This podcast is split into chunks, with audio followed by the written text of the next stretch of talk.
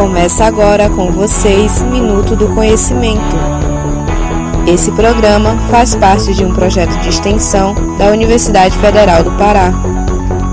O projeto envolve a educação, o uso das tecnologias, processo de formação, produção de conteúdo e muito mais.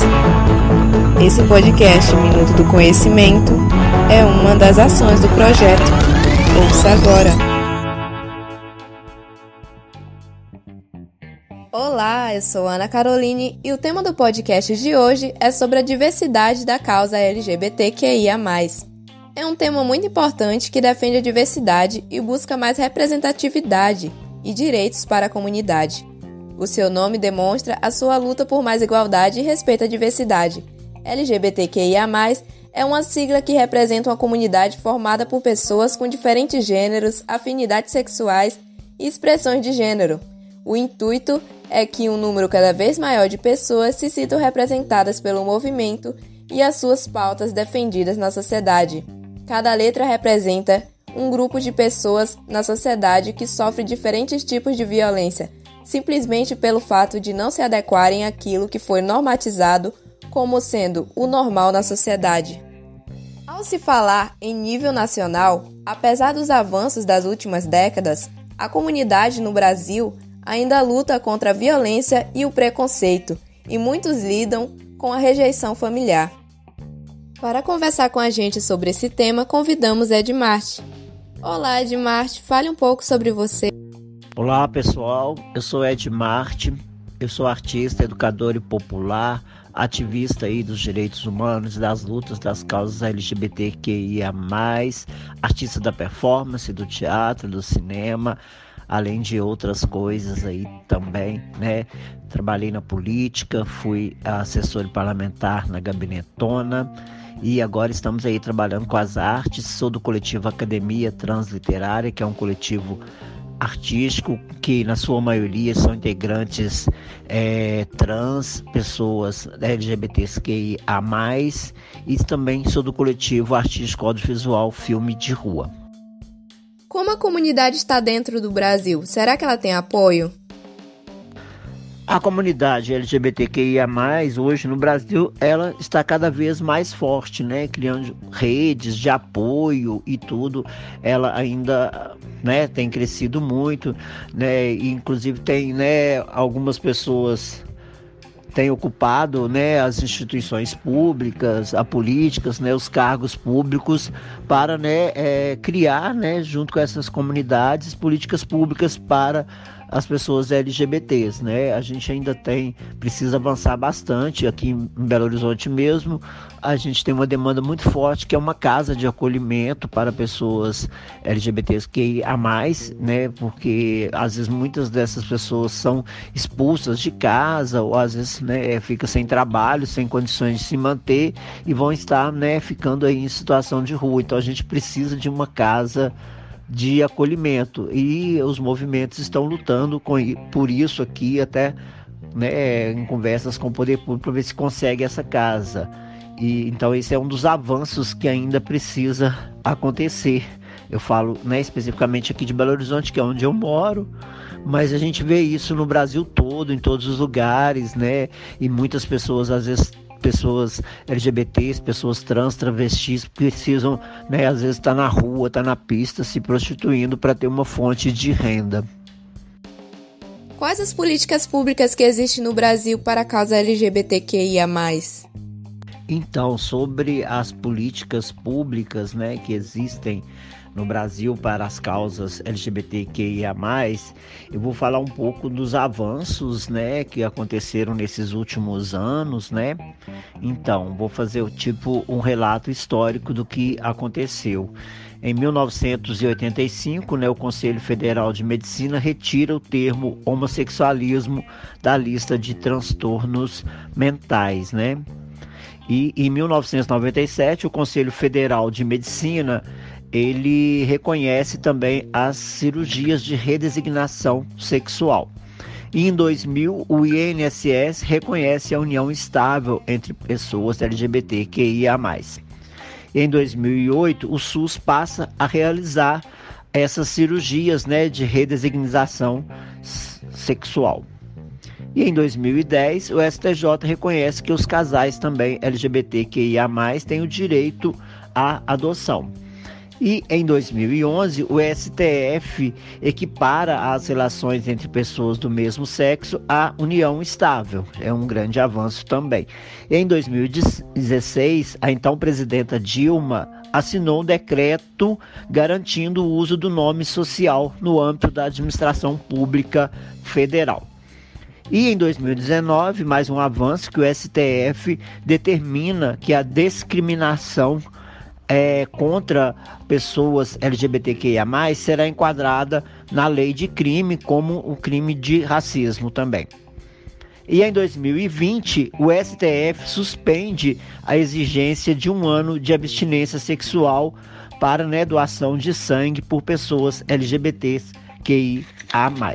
Então esses são alguns avanços nesse anos, né, nesses momentos aí históricos e a gente ainda precisa avançar muito, né? Precisa ter mais políticas, né, públicas de geração de renda para pessoas LGBTQIA a mais, principalmente pessoas trans e travestis que têm uma certa dificuldade de se inserir no mercado, né? Nas questões também da educação, da saúde, da arte. Então acho que ainda precisa melhorar muito mesmo. E como a causa LGBTQIA+, é vista hoje pelo governo? De 20 anos atrás para agora.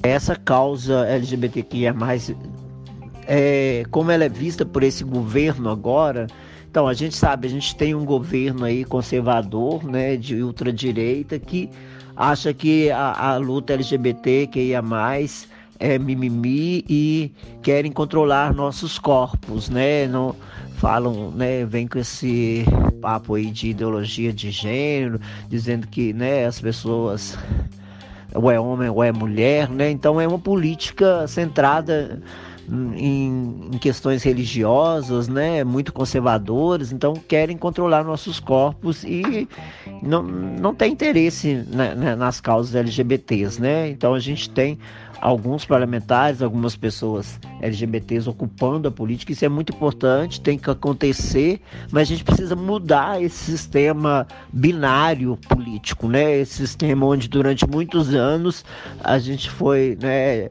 dominados, eu falo, né, por esse sistema político binário, né, na sua maioria por homens, homens brancos, héteros e que estão aí durante muitos anos. A gente precisa mudar, a gente precisa fazer uma infiltração radical, né, com o pé na porta mesmo, para mudar esse sistema e criar novas políticas para todos. Seria incrível se a gente não precisasse de, né, se, se as políticas fossem para todo mundo, não precisasse de estar nessa luta, até de rotular, né, as pessoas tem que ser para esse público específico e sobre as organizações nacionais? Sobre as organizações nacional, eu acho que tem tem tido um, uma organização, né? Agora criaram até uma frente parlamentar transpolítica, né, com os parlamentares trans que foram eleitas nas últimas eleições. Tem a Erika Hilton, que é lá de é, São Paulo, Érica Malunguinho, a gente tem a Bene também, que é uma pessoa trans lá de Niterói, eleita vereadora, e tem outras parlamentares aí também pelo Brasil todo, né? Então acho que a, a solução mesmo é criar essas organizações e trabalhar também em rede, né? Agora a gente está trabalhando mais através da internet, a gente tem condições de criar essas redes pelo Brasil todo para fortalecer os movimentos sociais e construir coletivamente as políticas públicas, né? E, e tem que ocupar, a gente precisa ocupar esses cargos, né? Ocupar esses lugares, porque esses políticos que estão aí não representam a comunidade LGBTQIA+. E não é só questão de representar, é questão da gente estar também nesse lugar, que isso é um direito de todos, né? A gente precisa estar lá. Aqui em BH a gente teve é, a vereadora trans Duda Salabert, a mulher trans mais votada de, da história de todos os tempos aqui da cidade. E isso é muito importante, né, para os movimentos. É isso. Muito obrigado pela sua participação, Edmarte. E agora vamos ouvir a dica cultural de hoje. E a nossa dica cultural de hoje é Indianara, o documentário, trabalho de Marcelo Barbosa e áudio Xavier Belmel, que relata sobre a ativista Indianara Cerqueira, que liderou as manifestações do grupo LGBTQI+, que luta pela própria sobrevivência e contra o preconceito. Revolucionária por natureza, ela enfrentou o governo opressor e encabeçou os atos de resistência contra as ameaças e ataques a travestis e transexuais no Brasil. E para finalizar, vamos ouvir a música Indestrutível, da Pablo Vittar, que fala da luta pela igualdade da comunidade LGBTQIA, ressaltando que, mesmo que haja momentos muito difíceis, já que o preconceito ainda existe, no final tudo vai ficar bem.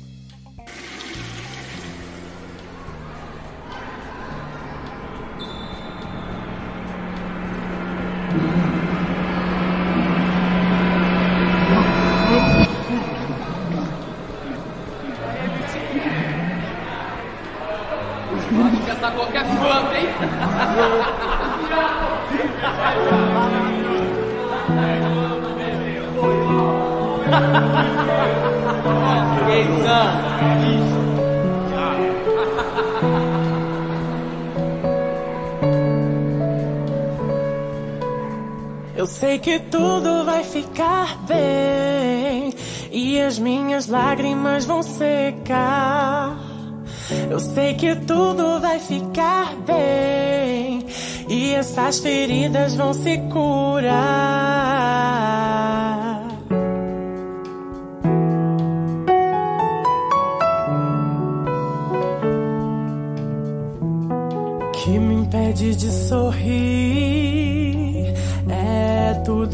Já perdi. Eu fechei os olhos e pedi para quando abrir a dor não estar aqui. Mas sei que não é fácil assim. Mas vou aprender no fim. Minhas mãos se unem para que tirem do meu peito o que é de ruim. Dizendo tudo vai ficar bem. E as minhas lágrimas vão secar tudo vai ficar bem e essas feridas vão se curar. Eu sei que tudo vai ficar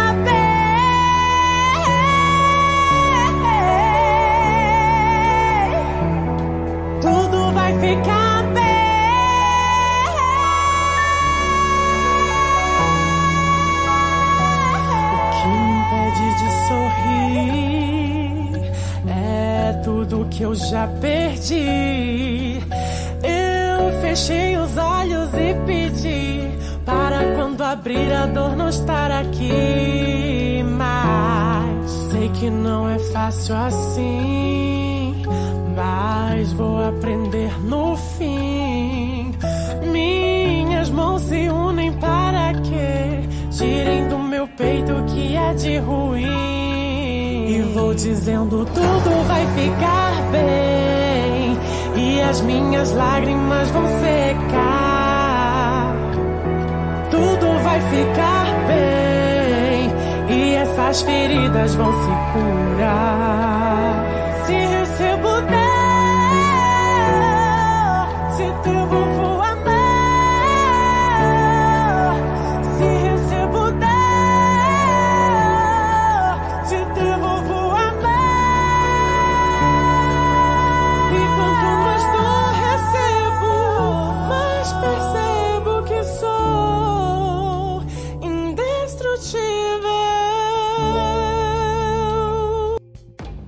Programa foi produzido, editado e finalizado pelo professor Leonardo Zenha e as estudantes de pedagogia Ana Carolina e Claudirene Fernandes. Esse programa é uma parceria do projeto de extensão da Universidade Federal do Pará, Juventudes e Tecnologias no contexto da BNCC do ensino médio. O projeto e os podcasts têm parceria com a oficina Território Livre e também com o programa Amazonizar Altamira, que vai ao ar de segunda a sexta, das nove ao meio-dia, na 104.9 Nativa FM. Nos ouça, compartilhe, venha com a gente. Minuto do Conhecimento.